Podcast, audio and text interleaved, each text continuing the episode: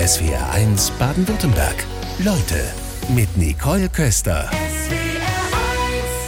Eine neue Ausgabe SWRs. Leute, ich begrüße zwei Gäste heute Vormittag, nämlich Anna-Laura Hübner. Sie sind Betriebsleiterin auf dem Reiherhof in Stuttgart-Möhringen. Herzlich willkommen. Und mit dabei Stefan Becker, Landwirtschaftsmeister auf Beckershof in Karlsruhe. Grüße Sie. Ja, guten Morgen. Wir wollen über den Alltag auf dem Bauernhof sprechen. Wann geht denn bei Ihnen normalerweise der Wecker, Anna-Laura? Bei mir geht der Wecker um Viertel nach fünf. Dann äh, stehe ich auf und mache noch ein paar Sachen, die wichtig sind. Und dann gehe ich in den Stall um 6 Uhr. Und äh, genau, dann geht es ans Kühe melken, Kühe füttern, andere Leute auf dem Hof sind dann schon im Gemüse und richten welches für einen Laden. Und so geht es dann bis halb neun, dann ist Frühstückspause und dann geht es weiter. Das ist wahrscheinlich jeden Tag so, auch am Wochenende. Ja, wir haben für unsere Betriebsmitarbeiter äh, haben wir Samstag und Sonntag frei, in der Regel, außer der Stalldienst. Und im Sommer natürlich muss man weiter Gemüse wässern, Hühner versorgen und so weiter. Und da ist das dann ein bisschen flexibler. Melken muss man jeden Tag. Ja, also zweimal. also genau. Landwirtschaft bedeutet grundsätzlich frühes Aufstehen. Stefan Becker, Beckershof wird in dritter Generation betrieben. War Ihnen denn von Anfang an klar, ich werde Landwirtschaftsmeister? Ähm, ja, es gab tatsächlich äh, von Anfang an auch mal kurz eine andere Alternative. Die hat sich aber dann eigentlich sehr schnell erledigt. Welche? Und äh, ja, also ich hatte mal nach der Schule, nach der Realschule, kurz die Idee, zur Polizei zu gehen. Auch ein wichtiger Beruf. Ja, wobei dann eben auch ich einfach zu jung war noch damals. Die Polizei hat dann gesagt, ich äh, müsse erst entweder einen Beruf erlernen oder noch zur Schule gehen und könnte mich dann noch mal melden. Wir hatten kurz vor Weihnachten telefoniert miteinander und da sagten sie beide, also jetzt können wir auf keinen Fall in die Sendung kommen. Der Ansturm ist einfach riesig. Wie ist denn Ihr Fazit? Denn als Landwirtschaftler ist ja man ja automatisch auch Unternehmer. Wie lief das Geschäft, Anna Lauer? Ja, wie lief das Geschäft? Wie jedes Jahr ist an Weihnachten viel los. Ähm, bei uns haben wir die zwei Vermarktungswege, einmal den Hofladen und einmal die solidarische Landwirtschaft. Ähm, Gehen wir später noch drauf ein. Genau, und äh, die bekommen mehr vor Weihnachten. Und im Hofladen steppt natürlich der Bär, weil alle ihren Weihnachtsbraten abholen wollen, den guten Feldsalat äh, einkaufen und die besten Möhren. Und dann ist da viel los und es muss viel Gemüse gerichtet werden. Im Bäckers Hofladen, was war da alles los? Worauf haben sich die Menschen gestürzt? Ja, also bei uns ist es äh, relativ äh, gleich wie in den vergangenen Jahren. Also wir sind ja auch ähm, sehr ähm, mit Tieren ausgestattet. Das heißt, auch die Weihnachtsessen wurden abgeholt. Also wir haben sowohl ähm, Rind, Rindfleisch als auch Schweinefleisch im Angebot, aber auch äh, Gemüse, Feldsalat ähnlich. Und ähm, eine Spezialität auch hier sind eben Spanferkel zum Beispiel. Ähm, und dann ist es bei uns genau ähnlich. Also die äh, Mitarbeiter im Hoflader haben da alle Hände voll zu tun. Ja, und Bauernhof ist nicht gleich Bauernhof. Mitte der 70er Jahre gab es noch mehr als 900.000 Höfe bei uns in Deutschland. Und wir sind inzwischen bei einer guten Viertelmillion angekommen. Für viele von uns waren die Bauernhöfe in der Nachbarschaft in der Kindheit ganz normal. Inzwischen mussten viele Höfe schließen. Anna-Laura Hübner vom Reiherhof in Stuttgart ist bei uns und Stefan Becker von Beckershof in Karlsruhe. Wann waren denn bei Ihnen zuletzt Besucher auf dem Hof, Stefan Becker? Also wir sind auch Lernort Bauernhof. Das heißt, wir bekommen jede Woche Besuche von Schulklassen, Kindergartengruppen. Wir haben auch schon Gruppen aus der ganzen Welt gehabt, aus Irland, aus, ich glaube, äh, Vietnam, Reisegruppen. Also wir versuchen, ähm, die Gesellschaft doch die Landwirtschaft der Gesellschaft näher zu bringen. Wundern sich die Kinder manchmal, dass die Kühe nicht weiß-lila sind? Das kommt vor. Wo gibt es das größte Erstaunen? Ähm, ja, schwierig. Also zum einen eben die Maschinen, also die äh, Kinder, die stellen sich das anders vor. Oder auch äh, bei Erwachsenen eben diese, dieser Glaube, dass Landwirtschaft alles so streichelzoo-mäßig abläuft. Also manche Leute haben da falsche Vorstellungen einfach. Jetzt mussten sehr viele Höfe schließen über die vergangenen Jahrzehnte. Was ist denn das Geheimnis des Reiherhofs in Stuttgart-Möhringen, Anna-Laura, dass dieser Hof weiter besteht? Da wurden, glaube ich, die Grundlagen schon ganz früh gelegt. So unser Vorgänger hat ähm, schon damals viel direkt vermarktet, hatte ein gutes Hofumfeld, viele Leute, die den Hof unterstützt haben und irgendwann haben die aus der kleinen Direktvermarktung wurde ein Hofladen, ein Vollsortimenter, wodurch noch mehr Leute zum Hof kamen. Und es war immer ganz wichtig, dass der Hof ein Begegnungsort ist für die Menschen, die dorthin kommen, die kommen, dass es Bildungsarbeit gibt und so weiter. Und dadurch hat dann irgendwann eine Gruppe von Verbrauchern gesagt, wir wollen von euch zuverlässig immer Gemüse bekommen und wir wollen das auch unterstützen. Da hat sich die Solidarische Landwirtschaft Stuttgart gebildet und das hat den Hof auch zukunftsfähig gemacht. Dadurch kamen wir jetzt als neue Generation, mein Kollege und ich, und haben gesagt, ja, das können wir uns vorstellen. So, da ist eine, eine Risiko, ähm, oder man teilt sich das Risiko zusammen mit den Menschen, die ähm, das haben wollen, was wir machen. Und ja. das ist einfach schön. Da Sie die junge Generation gerade ansprechen, darf ich fragen, wie alt Sie sind? Ich bin 29. Wie kam die Entscheidung, sich auf die Landwirtschaft zu konzentrieren bei Ihnen? Ja, das war schon eigentlich immer so, dass ich gerne äh, draußen war, äh, im Stall war, geholfen habe und ähm, ich habe dann irgendwie versucht, was anderes zu wollen und ähm, es kam nicht und dann irgendwann habe ich doch Landwirtschaft gemacht und ähm, bin dabei geblieben. Genau. Nicht bereut. Nein, ist der schönste Beruf, den es gibt. Stefan Becker, wenn dann die Besuchergruppen bei Ihnen sind, da kommen dann sicherlich auch so Fragen, was frisst denn ein Schwein am Tag? Ja, also ein Schwein frisst bei uns überwiegend eine Mischung aus Getreide und Mais. So zwischen zweieinhalb und drei Kilo. Und ähm, da kommt bei uns natürlich eine ganze Menge zusammen, wenn man, so wie wir, mehrere hundert Tiere hat. Das hört sich immer in der Bevölkerung sehr viel an, aber wir sind immer noch ähm, ein Familienbetrieb, sehen uns jetzt auch nicht hier als Großbetrieb. Ähm, das kommt immer darauf an, mit wem man sich vergleicht. Also es gibt ja im Ost, in Ostdeutschland äh, riesige Betriebe mit zigtausend Tieren. Und ähm, ja, aber wie gesagt, da, da kommt sehr viel zusammen, trotz allem. Also die Tiere wollen jeden Tag versorgt sein, also 365 Tage im Jahr. Genau. Wie viel Platz hat ein Schwein bei Ihnen? Äh, das kommt ganz auf die Größe an. Also es gibt ja eben die Vorgabe und wir haben jetzt verschiedene Stallungen. Also wir haben jetzt auch vor drei Jahren oder vier Jahren einen neuen Stall gebaut nach der neuesten Richtlinie, also nach den Tierwohlvorgaben, wo die Schweine auch auf Stroh sind, wo sie auch mehr Platz haben. Wir haben natürlich auch noch Altgebäude, die jetzt nach und nach eben saniert bzw. umgebaut werden müssen. Ähm, aber im Durchschnitt hat so ein Schwein, also laut Vorschrift, eineinhalb Quadratmeter. So ist die Vorgabe. Das heißt, Sie sagen jetzt, so ist die Vorgabe. Hat das Schwein bei Ihnen mehr oder vielleicht auch manchmal weniger Platz? Nee, also weniger nicht. Wir werden ja auch ständig kontrolliert. Bei uns kommt in regelmäßigen Abständen das Veterinäramt und äh, checkt alles. Und also wir halten auf jeden Fall die Vorgabe ein. Ähm, wenn die Tiere kleiner sind, haben sie auf jeden Fall wesentlich mehr Platz.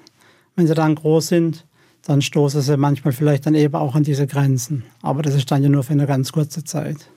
Das ist ein sperriger Begriff. Das Tierhaltungskennzeichnungsgesetz, das ist ein Thema, was politisch gerade diskutiert wird, betrifft dann natürlich auch unsere Gäste, denn es geht darum zu erkennen, wie Schweine gehalten wurden, ob im Stall oder Freiland oder Bio, was den Anforderungen dann der Tierhaltung laut EU-Öko-Verordnung entspricht. Wie denken Sie denn darüber, Stefan Becker? Ja, grundsätzlich positiv.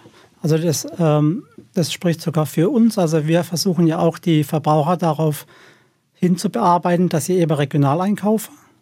Und da ist das Tierkennzeichnungsgebot eben wichtig, damit der Verbraucher auch weiß, wo kommen die Dinge her, die er so einkauft, haben die weite Wege hinter sich, ist es regional, ist es bio. Ähm, und das ist für uns auch ganz wichtig. Das ist eigentlich für uns nur positiv. Anna-Laura Hübner, wie setzen Sie sich mit diesem Gesetz und dem Gesetzentwurf auseinander? Ja, bei uns ist ja alles äh, eine regionale Vermarktung. Ähm, und wir, wir versuchen auch ganz nah an den Verbrauchern zu sein. Also es ist zum Beispiel, kann jeder schauen, wie wir unsere Kühe halten, wo wir sie halten. Unsere Rinder kommen im Sommer auf die Weide und im Winter, wenn es geht, auch wenn es trocken ist und der Boden dadurch nicht kaputt geht. Ähm, unsere Hühner dürfen raus, haben eben die genug Platz draußen und drinnen, werden jede, sind in einem Hühnermobil und werden versetzt. Und ähm, dadurch haben wir eben nur durch diese reine Direktvermarktung und den direkten Kontakt ist es, betrifft es jetzt nicht die direkte Kennzeichnung im Etikett zum Beispiel, aber schon, dass wir kommunizieren, wie wir unsere Tiere halten, was wir machen. Ähm, genau. Das ist jetzt etwas, was bei Ihnen sowieso stattfindet. Jetzt gibt es Kritiker dieses Gesetzentwurfs, die sagen, naja, es bringe weniger Tierwohl und mehr Bürokratie. Lediglich die Masse der Tiere werde bewertet, die Herkunft und die Aufzucht bleibe im Dunkeln. Jetzt gibt es auch Kommentare von den SW1-Hörerinnen und Hörern. Zum Beispiel Rüdiger Frimmel schreibt uns, schade, dass Tiere immer noch als Ware dargestellt werden. Wenn sie noch klein sind, haben sie mehr Platz und bevor sie groß sind, sind sie tot. Ich fasse es nicht. Wohin gehen eigentlich die männlichen Küken seit dem Schredderverbot? Stefan Becker, was sagen Sie dazu? Ja, also die, die Tiere sind eben seit jeher, also die Nutztiere. Es gibt ja eben Tiere, die man aus, als Hobby hält oder Tiere als Nutztiere eben zur Gewinnung von Milch oder Fleisch, ähm, die müssen eben irgendwo gehalten werden. Und wir versuchen ja, das so angenehm wie möglich zu machen. Natürlich unterliegen wir auch wirtschaftlichen Zwängen. Wir können nur Tiere halten, wenn wir dabei auch keine Verluste machen. Ich meine, irgendwo müssen wir auch von leben. Aber ähm, zum Thema Kükenschreddern natürlich, wir haben auch Hühner und unser Lieferant, der Hühner, der ähm, veräußert seine männlichen Küken, so hat er mir versichert, eben an Zoos, Tierhandlungen und ähnliche Dinge. Also die werden nicht geschreddert. Anna-Laura Hübner, wie ist es bei Ihnen auf dem Reiherhof? Ja, wir, ähm, wir sind ja große ähm, Idealisten, auch durch die solidarische Landwirtschaft und haben eine Rasse gewählt. Sie heißt Coffee und Cream, ist eine ökologische, gezüchtete Gebrauchskreuzung nennt man das. Also es sind ein Hahn aus einer anderen Rasse als das Huhn. Die wurden gekreuzt. Deswegen sind es meistens ganz bunte Hühner. Und ähm, die legen nicht so viele Eier wie ein normales Legehuhn, ähm, haben aber dadurch mehr Fleischansatz. Und dadurch können die Hähnchen auch ähm, zu Hähnchen werden, die man dann als ähm, richtig wertvolles äh, Brathähnchen essen kann. Und ähm, auch wir sind, äh, bekommen unsere Hühner geliefert von einem Lieferanten und aber die Hähnchen gleich mit dazu und ähm, vermarkten die direkt vor unserer Haustür an Hofladen und solidarische Landwirtschaft. Und wir können das eben, wir sind nicht so sehr an diese wirtschaftlichen Zwänge gebunden, weil wir durch die solidarische Landwirtschaft eben diese Risikoteilung haben und die Mitglieder der solidarischen Landwirtschaft sagen, ja, wir wollen, dass ihr das macht. Wir wollen das unterstützen und wir wollen dafür ähm, die bezahlen. fangen das im Grunde auf. Stefan Becker, Sie sagten, ja, Sie müssen sich darauf verlassen, dass Ihnen versichert wird, dass diese Küken eben nicht geschreddert werden. Aber es heißt jetzt, der Zentralverband der Geflügelindustrie könne über den Verbleib der fast neun Millionen männlichen Küken aus den ersten neun Monaten 2022, seit es eben das Verbot des Kükenschredderns gibt, nur spekulieren, was mit denen passiert ist. Wollen Sie sich an den Spekulationen beteiligen? Äh, nee, weil ich, ich äh, bin ja nicht in in der, in der Geflügelzucht aktiv. Ich, ich kann es nicht. Haben Sie eine Vermutung, was passiert ist? Ach, ich vermute, schwierig. Ich vermute, dass Eber immer mehr dann wahrscheinlich auch ins Ausland geht, denke ich mal. Also ich kann es Ihnen aber nicht, ich habe keine Ahnung. Sind Sie für mehr Kontrollen? Ja, also gerade was eben auch diese ganze Transportgeschichte angeht, auf jeden Fall. Ich finde es eben auch schwierig, dass man in Deutschland, ich finde es toll, dass man verboten hat, die Käfighaltung bei den Hühnern zum Beispiel, ganz wichtig. Aber dann finde ich es schwierig, wenn man dann den Import von solchen Eiern trotzdem zulässt. Also gerade in Fertigprodukten oder zum Beispiel Nudeln oder so, da wird ja auch nicht kontrolliert, wo die Eier herkommen. Ja. Also da gäbe es noch einiges nachzubessern. Genau, also dann müsste solche Dinge auch verboten werden. Es gibt Rinder, Hühner, Schweine bei Ihnen auf dem Bäckershof. Essen Sie die Tiere? Also wir bei uns ähm, essen auch Dinge aus unserem eigenen Laden natürlich. Also es wäre schlecht, wenn wir das nicht tun würden. Aber wir ähm, essen auch nicht jeden Tag Fleisch. Also so ist es bei uns auch nicht. Ähm, bei uns gibt es sehr abwechslungsreiche Nahrungsmittel, Gemüse. Wir backen auch selber Brot mit Dinkelmehl oder essen, wir essen alles im Prinzip. Also da gibt es keine Ausschlüsse. Anna-Laura Hübner, wie ist es bei Ihnen? Essen Sie das vom Reiherhof? Auch das ja, Fleisch? natürlich. Ja, natürlich esse ja. ich das vom Reiherhof. Es ähm, macht mich sogar stolz, wenn wir eine ganze Mahlzeit nur aus unserem eigenen, was äh, sogar ziemlich häufig vorkommt, ähm, kochen können. Ähm, genau, Fleisch ist was ganz Besonderes, natürlich. Ähm, wir wissen auch immer, welches Tier wir da gerade essen. Können es wissen, wenn wir wollen. Ähm, und ja, es gehört irgendwie dazu. Es kann schmerzhaft sein, aber es gehört dazu. Es gehört dazu, sagen Sie, aber es machen sich viele nicht bewusst, dass das Schlachten eben dazugehört. Wie wird bei Ihnen geschlachtet, Stefan Becker? Also wir sind noch in der glücklichen Situation, dass wir in nicht allzu weiter Entfernung ähm, einen Schlachthof haben. Das heißt, die Transportwege sind sehr kurz. Also wir schlachten nicht auf dem Hof selber. Wir haben zwar eine Metzgerei mit Hofladen vor Ort, aber keinen Schlachtbetrieb. Ähm, das heißt, wir müssen die Tiere nicht weit transportieren. Das ist äh, maximal eine halbe Stunde, wenn überhaupt. Ähm, sehr kurze Wege. Und wie gesagt, die Verarbeitung find, findet dann vor Ort statt. Anna-Laura Hübner, wie ist es bei Ihnen? Wie läuft da eine Schlachtung ab? Ja, wir sind nicht so glücklich. Wir fahren unsere äh, Tiere bis zum Bodensee. Das sind zwei Stunden Hängertransport. Ähm, erstaunlicherweise gibt es auch manchmal Kühe, die im Hänger liegend äh, fahren. Also es zeugt auch davon, dass sie nicht allzu viel gestresst sind. Da gibt es natürlich Unterschiede. Ähm, und ich bin bei jeder Schlachtung einer Kuh, also einer Milchkuh dabei. Ähm, das natürlich ist irgendwie komisch, aber das bin ich irgendwie dem Tier auch schuldig. Ne? Das ist, ähm, es hat mir Milch geschenkt, es hat mir Kälber geschenkt. Das, äh, ich habe sie jeden Tag gemolken und dann darf ich sie auch in den Tod begleiten. So. Da gab es im Herbst Meldungen, dass das Kohlendioxid für die Betäubung der Schlachttiere knapp wurde. Sie sind beide im Direktvertrieb. Da merken Sie das vielleicht, ob Skandale dann auch das Bewusstsein innerhalb der Bevölkerung verändern. Wie ist es, Anna-Laura? Ähm, wir merken schon, dass es einen Rückgang gibt ähm, in der Vermarktung, was den Hofladen betrifft. Ähm, aber das, ich weiß nicht, ob das damit zu tun hat oder einfach generell damit, dass ähm, die Inflation steigt und das Geld knapper wird und man ein bisschen schaut, wo man sein Geld ausgeben möchte und natürlich erstmal bei den Lebensmitteln sparen muss, weil an der Miete kann man nicht sparen und an den ähm, Strompreisen natürlich auch nicht, Stromkosten. Ähm, aber unsere Kühe werden mit dem Bolzenschuss betäubt. Also direkt so hatten wir damit nichts zu tun.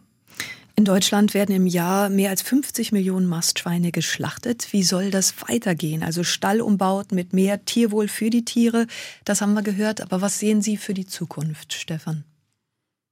Ja, also der Selbstversorgungsgrad in Deutschland liegt, ich glaube, bei ca. 120 Prozent. Das heißt, wir in Deutschland produzieren mehr Schweinefleisch, als wir selber benötigen. Wir sind weltweit zweitgrößter Schweinefleischexporteur. Ja, die Frage ist, ob das sein muss. Ich meine, wir sind natürlich sowieso eine Exportnation. Ähm, ist natürlich die Frage, ähm, will man das jetzt den einen verbieten? Ja, also andere Industriegüter werden auch exportiert. Ähm, da muss, werden auch Ressourcen verbraucht, sage ich jetzt mal. Ähm, ist natürlich schwierig jetzt. Ähm, aber ich würde sagen, also gerade bei uns in der Region, wir sind ja gnadenlos unterversorgt. Es gibt Zentren, wo es sehr viele Schweine gibt, im Hohenlohe-Kreis oder in der Oldenburger Gegend. Da muss man natürlich aufpassen, dass man mit Gewässerschutz und solchen Dingen nicht ähm, konfrontiert wird oder dass man da eben so wirtschaftet, dass es auch nachhaltig ist. Aus Stuttgart-Degerloch schreibt uns gerade Andreas Deißler und fragt, ist der gestohlene Traktor eigentlich wieder aufgetaucht? aufgetaucht auf dem Reierhof. Anna-Laura. Ja, er ist wieder aufgetaucht. Er wurde ein paar Wochen später ähm, gesichtet und äh, wir hatten schon die Hoffnung aufgegeben, aber er ist wieder da. Wie ist er denn überhaupt abhanden gekommen? Wer hat ihn gestohlen? Tja, das wüssten wir gerne auch. Man weiß es nicht. Wir sind nur froh, dass er wieder da ist und ähm, wahrscheinlich hat jemand da irgendwie überbrückt oder irgendwo den Schlüssel gefunden und ist damit losgefahren. Gab es sowas auf dem Bäckershof auch schon mal, Stefan? Äh, Gott sei Dank nicht. Also, weil die, die, die Landmaschinen sind alle sehr teuer. Und nicht alle sind versichert gegen Diebstahl, also die Traktoren in der Regel schon, aber andere Geräte, das lohnt sich, ist zu teuer. Man kann nicht alles versichern. Und aber Gott sei Dank bei uns bis jetzt ist noch nichts abhanden gekommen. Ja, also wie gut, dass es dann auch Menschen gibt, die das dann wieder zurückbringen. sollte am besten erst gar nicht gestohlen werden. Die Landwirtschaft, die galt ja lange als Garant für Artenvielfalt. Durch Intensivierung im Pflanzenanbau und Industrialisierung in der Tierhaltung nimmt die Vielfalt stetig ab. Deswegen wollen wir darüber sprechen, was kann denn die Landwirtschaft für Artenvielfalt tun? Wie ist es bei Ihnen auf dem Reierhof? Wie ist es bei uns? Wir ähm, sind schon sehr divers in der Landwirtschaft innerhalb dessen, was wir tun. Wir haben Tiere, wir haben äh, 40, über 40 äh, Gemüsearten, die wir anbauen. Äh, Grünland bewirtschaften wir Getreide und Kleegras bauen wir an. Und es ist ja so, dass die Vielfalt immer an diesen Übergangsbereichen entsteht. Also da, wo die Wiese zum Wald wird, da entsteht ja Hecke und ähm, da bewegen sich einfach ganz viele Tiere drin, die ganzen Vögel, Insekten und so weiter. Das ist das Paradies für die Tiere da. Das ist eben, sind immer die schönen Orte und wir haben eben solche Orte auch, indem wir Streuobst bewirtschaften. Wir bewirtschaften unglaublich viel Streuobst und ähm, beweiden das auch mit den Rindern, denn die Rinder schaffen auch ein ein Ort für Diversität einfach, indem sie da sind, ne? weil sie an manchen Orten mehr wegrasen, wodurch bestimmte Tiere dorthin kommen oder an anderen Orten weniger, äh, weniger grasen, wodurch dort andere Tiere sich wohlfühlen oder Insekten und allein ein, ein Kuhfladen bietet Lebensraum für mehr als 50.000 Arten ähm, der einfach so auf der Weide liegt. Ja, ich fand es ganz interessant zu lesen, dass es wohl zwölf 1000 essbare Pflanzenarten gibt, aber nur drei Arten, nämlich Weizen, Mais und Reis, liefern 60 Prozent der Kalorien, die wir zu uns nehmen. Stefan Becker, was setzen Sie auf Beckers Hof dagegen? Also wir auf unserem Betrieb ähm, haben auch eine gefächerte Fruchtfolge. Das heißt, wir pflanzen auf demselben Feld mehrere Jahre hintereinander verschiedene Pflanzen an. Dazwischen pflanzen wir auch sogenannte Begrünungen an. Das heißt, das Feld in der Zeit, wo es nicht genutzt wird, steht es dann eben auch den ähm, Insekten zur Verfügung über verschiedene Blühmischungen. Wir gestalten Flächen zusammen mit dem Zoo Karlsruhe als sogenannte Rückzugsflächen, Artenschutzflächen. Und wir ähm, pflanzen auf ca. 70.000 Quadratmeter eben diese Bienenweiden an. Also das sind verschiedene Pflanzen, die über mehrere Monate den ganzen Sommer über blühen um eben den Insekten ständig irgendwelche als Futterquelle zu dienen. 50 Hektar Grünland, Wiesen und Weiden plus 100 Hektar Ackerland gibt es auf dem Bäckershof in Karlsruhe. Stefan Becker, was wächst denn da alles bei Ihnen? Also bei uns wächst überwiegend ähm, Futter, also für die ganzen Tiere, die wir haben. Wir versuchen auch das ganze Futter, das wir den Tieren geben, selber zu erzeugen. Also wir versuchen so wenig wie möglich zuzukaufen. Einzig Sojaschrot wird zugekauft und da aber nur aus Europa. Also wir kaufen kein genverändertes Sojaschrot aus Übersee oder Südamerika, sondern überwiegend kommt das Sojaschrot aus äh, Italien oder Deutschland. Und ansonsten wächst da eben Futter, äh, das als äh, Kraftfutter für die Tiere verarbeitet wird oder Heu oder Ackerfutter für die, für die Kühe, für die Pferde. Ja, alle diese Dinge. Eine Vorstellung davon zu kriegen, wie groß das ist, ist, glaube ich, richtig schwierig. Ne? In Fußballfeldern kann man das schlecht ausdrücken, oder? Ein Fußballfeld ist nicht mal ein Hektar groß. Nee, also ein Hektar sind eben 100 mal 100 Meter. Und davon eben 150 Stück. Das genau. ist schon einiges. Auf dem Reiherhof, was wächst da gerade? Es ist ja immer Saison, Anna-Laura Hübner. Was wächst jetzt? Ja. Was wächst jetzt? Naja, den Weizen, den säen wir schon im Herbst, so wie auch den Roggen. Und jetzt ernten wir gerade Lauch und Grünkohl, Schwarzkohl, Rosenkohl, Wirsing gibt es auch noch auf dem Acker. Ähm, aber das meiste haben wir geerntet und ist jetzt im Lager.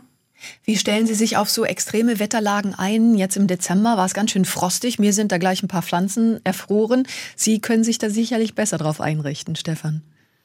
Ja, also bei uns, äh, wir bauen auch Wintergetreide an. Das relativ äh, stabil, äh, ist Frost. Selbstverständlich, irgendwann hat es Grenze, aber wir wissen, wir müssen eben ähm, über die Sortenwahl und die Anbautechnik darauf reagieren, so gut es geht. Ähm, es gelingt nicht immer. Manchmal macht uns das Wetter auch einen Strich durch die Rechnung, aber wir versuchen eben, so gut es geht, darauf zu reagieren mit resistenten Sorten gegen Trockenheit oder auch Kälte. Genau. Resistente Sorten heißt das dann, die haben Vor- und Nachteile? Sie sind resistent gegen das Wetter, aber vielleicht nicht so gut verträglich für den Menschen. Kann sowas sein? Äh, nein, ähm, das sind einfach Züchtungen. Also da, es gibt auch bei uns kein Saatgut, das gentechnisch verändert ist in Deutschland. Ist das verboten? Das ist einfach nur über die Züchtung. Man versucht eben die Vorteile verschiedener Sorten zu kombinieren, so gut es geht. Also es gibt auch Sorten, die sind krankheitsresistenter gegen Pilzkrankheiten oder eben äh, gegen Trockenheide und das versucht man über Züchtungen zu kombinieren. Äh, das ist natürlich sehr begrenzt, der Erfolg, aber äh, so gibt es jedes Jahr neue Sorten. Und die versuchen wir dann eben äh, am Anfang über einen Versuchsanbau im Kleinen. Und wenn das funktioniert, dann weitet man das aus ja, genau. Es gibt ja manchmal solche Entwicklungen, dass etwas schneller wächst oder dass dann auch ein Teig schneller aufgeht wie beim Weizen und sorgt dann beim Menschen für Unverträglichkeiten. Anna-Laura, wie ist das bei Ihnen? Wappnen Sie sich dann mit anderen Sorten gegen so etwas? Ja, wir haben generell nur Züchtung von biologisch dynamische Züchtungen eben in Getreide, ähm, die eher an diese alten Sorten grenzen und für viele Leute verträglicher sind. Man kann natürlich nicht ausschließen, dass andere Leute da immer noch Unverträglichkeiten haben. Und im Gemüsebau ist uns wichtig, dass wir samenfeste Sorten verwenden. Was bedeutet das? Das ist nachbaufähiges Saatgut. Also wenn ich jetzt die Möhre blühen lasse, dann kann ich die Samen ernten und wieder aussehen und ich bekomme genau die gleiche Möhre wieder. Also die gleiche Sorte und nicht dann ganz kleine Möhren und ganz große, so wie man die Mendelsche Regel, haben wir ja alle in der Schule gelernt, ähm, wo sich das dann wieder diversifiziert und ausbreitet, sondern dass man eben ähm, ein Saatgut hat, was wofür man selber sorgen kann. Ne? Man kann selber eine Hofsorte entwickeln, eine, die genau auf diesen Standort angepasst ist. Und man macht sich natürlich unabhängiger von großen Saatgutkonzernen. Da schreiben gerade schon die Fans. Marie-Louise Kernen schreibt zum Reierhof in Möhringen, bester Hofladen, tolles Gemüse, Obst, freundliches Team. Immer. Wer aber diesen Hofladen nicht kennt, Anna-Laura Hübner, Direktvermarktung ist das große Thema. Bei Ihnen kommt noch die solidarische Landwirtschaft dazu. Was bedeutet das denn überhaupt? Was bedeutet solidarische Landwirtschaft? Ja, das ist ähm, eigentlich eine tolle Sache, weil sich eine Gruppe Verbraucher, nenne ich sie jetzt mal, Menschen zusammengetan hat und gesagt hat, wir wollen, dass unser Gemüse, unser, unsere Nahrungsmittel zu bestimmten Standards hergestellt werden. Und die sind dann auf Hofsuche gegangen und haben sich einen Hof gesucht und äh, sind schlussendlich dann auf dem Reierhof gelandet 2013. Und ähm, haben dort das vorgestellt und da hat man sich dann zusammengetan. Das war noch mit meinem Vorgänger und ähm, das grenzte an ganz viele Ideale, die eh schon auf dem Hof gelebt werden. Sa nachbaufähiges Saatgut, äh, Biodiversität, diverse Landwirtschaft, eine Fruchtfolge, möglichst weitgliedrig, ähm, aber auch eben soziale äh, Standards, die man ähm, leben möchte. Und ähm, so hat man sich zusammengetan, hat gesagt, okay, was brauchst du, Landwirt, damit du mein Gemüse ähm, anbauen kannst? Und ähm, so machen wir jeden Winter, jeden Herbst ein Budget, erstellen wir, worin wir alle Kosten aufdröseln, die wir haben und alle Einnahmen, die wir haben und wie es wahrscheinlich nächstes Jahr aussieht. Und dann gibt es ein Budget und wenn das Budget gedeckt wird, da gibt es eine Bieterrunde, wo die Leute dann bieten und ähm, auf ihren Anteil. Und es ist dann einfach so, dass wenn am Ende das Budget gedeckt ist, dann darf jeder mitmachen und wir können arbeiten. Was heißt das, wenn ich kurz zwischengrätschen kann? Ähm, wenn ich einen Anteil habe, was bekomme ich dafür als Kunde? Ja, genau. Ein Anteil bei uns ist so, dass man Gemüse bekommt, ähm, ungefähr zwischen ein und zwei, zweieinhalb Kilo, je nachdem, was es natürlich ist. Ähm, ein Salat und 500 Gramm Kartoffeln bis ein Kilo Kartoffeln ist immer sehr abhängig von der Ernte natürlich. Ne? Wie, wie war das Jahr? Da teilt man sich das Risiko. In welchem Rhythmus? Einmal die Woche? Einmal die Woche verteilen wir das in verschiedenen Verteilpunkten in Stuttgart. Und ähm, da ist aber auch ein Kilo Mehl dabei und ungefähr circa ein Ei pro Woche. Und das ist natürlich auch abhängig, wie die Hühner legen, wie gerade das Wetter ist. Genau. Also Spontanität gehört dann auch dazu. Gehört auch dazu. Genau. Und jetzt gibt es Bio immer häufiger im Discounter. Spürt das der Direktvertrieb? Sie haben ja auch einen Hofladen, Stefan Becker. Ja, also wir spüren es eher weniger. Also bei uns ähm, kommen die Leute überwiegend, weil es regional bei uns angebaut wird, weil die Leute schauen können, die können in die Ställe reingehen, in den Rinderstall, sie können an den Schweinestall hinlaufen, können reingucken. Und das ist, äh, denke ich, bei uns, bei unseren Verbrauchern das Wichtigste, dass sie das Vertrauen haben, dass sie wissen, wo es herkommt, wie es produziert wird. Nur wenn ich einmal im Stall war, gehe ich ja vielleicht nicht jede Woche dann rein. Also insofern hat sich das dann ja vielleicht auch bei einmal, zweimal, dreimal erledigt, oder? Wie ist das? Gehen die jedes Mal in den Stall? Nein, also überwiegend natürlich die Leute, also die Verbraucher, die auch mit Kindern da sind, die gehen da schon öfters rein. Die anderen ab und zu. Oder sie informieren sich eben über die Homepage. Da wird dann auch immer ähm, aktuell, aktualisiert. Und, aber denen ist, glaube ich, am wichtigsten, dass sie einfach aus der Nähe, in der Nähe einkaufen können. Und die Kunden, die zu Ihnen kommen, sind das die, die es sich dann automatisch leisten können? Ich meine, die Debatte gibt es ja schon lange. Qualität hat einfach seinen Preis. Ja, wir versuchen eben es alle zu ermöglichen. Zu uns kommt eine ganz breite Bevölkerungsschicht. Ich würde sagen, eigentlich alle können sich leisten, bei uns einzukaufen. Ähm, es gibt natürlich Vorliebe. Die eine essen eher mehr Fleisch, die anderen weniger. Aber bei uns ist, denke ich, für jeden was dabei. Die Produktpalette ist so breit. Was können wir es praktisch machen? Was kosten sechs Eier bei Ihnen? Das kommt jetzt auf die Größe an, natürlich. Aber ich sage es mal, 1,80 Euro. Wie passt denn das zusammen? Jedes Jahr geben einige tausend Bauernhöfe auf und die Ausbildung in der Landwirtschaft boomt. Stefan Becker, haben Sie eine Erklärung? Ja, ich denke, dass einfach der, die grünen Berufe oder auch der Landwirtberuf in den letzten Jahren wieder etwas attraktiver wurde also für die jungen Menschen. Ähm, vielleicht auch durch die ganze Krise, die wir hatten, dass wieder mehr Augenmerk auf solche Grundversorgungsdinge gelegt werde oder dass manche Leute auch vielleicht aus grüner Überzeugung wieder mehr in solche Berufe gehen. Also wir haben jetzt äh, auch schon mehrere Auszubildende in den letzten Jahren ausgebildet, die gar nicht aus der Landwirtschaft stammen, also die aus städtischen Haushalten kommen und wie ja. haben die zu Ihnen gefunden? Ja, ähm, zum einen einfach, die waren aus der Nähe, also aus, direkt aus der Stadt Karlsruhe und haben den Hof gekannt und haben sich einfach für den Beruf interessiert, haben dann auch ein Praktikum gemacht und haben sich dann entschieden, sie würden gerne hier lernen, ob wir denn bereit wären, sie auszubilden. Und die sind immer noch bei Ihnen? Äh, der eine studiert jetzt gerade Landwirtschaft. Okay.